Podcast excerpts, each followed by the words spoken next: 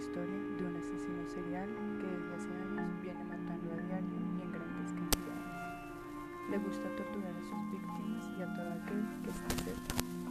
Este asesino es despiadado, frío, calculador, silencioso y por sobre todo peligroso. Las autoridades lo han buscado durante años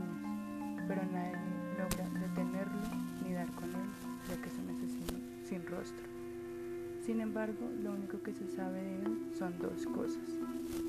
Que entre más lejos pensemos que está de nosotros es cuando más cerca está. Y el sobrenombre con el que las autoridades lo buscan. Su sobrenombre es deforestación.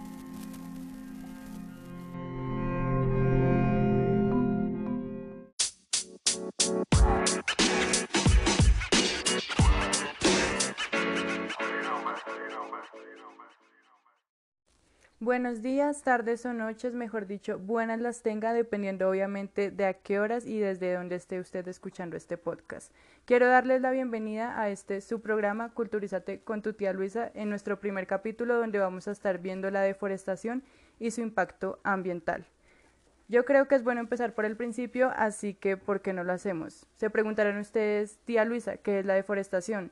Y yo les contestaré que es la acción de destruir o agotar la superficie forestal que está constituida por plantas, flores y animales, y obviamente por sobre todo nuestros tan amados, lindos e importantes árboles.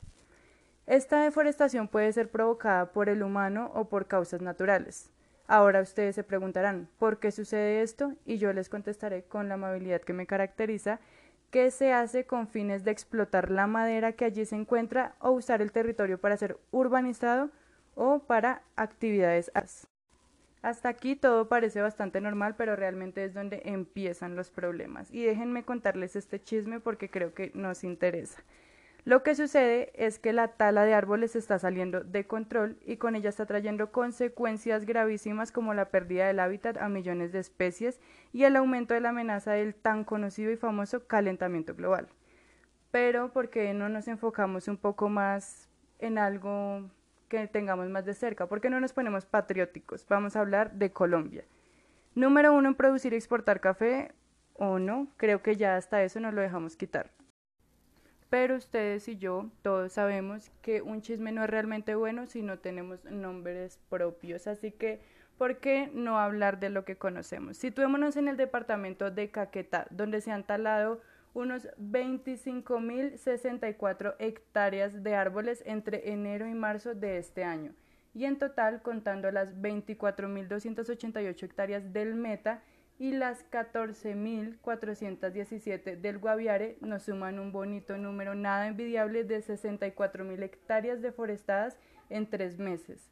Esta cifra es alarmante e ignorada más que todo por nosotros los jóvenes a partes iguales.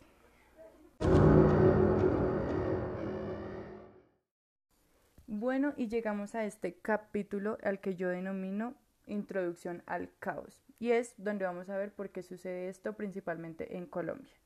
Resulta, pasa y acontece que acá en Colombia no hay leyes que controlen, restrinjan o incluso regulen la tala de árboles. No hay quien exija o lidere una reconstrucción de los daños por medio de la reforestación, y nosotros con nuestra propia ignorancia y desinterés provocamos que esto no cambie o incluso se sepa. Qué feo saber que actuamos en pro de esta problemática sin tener conocimiento, incluso consentimiento de la misma.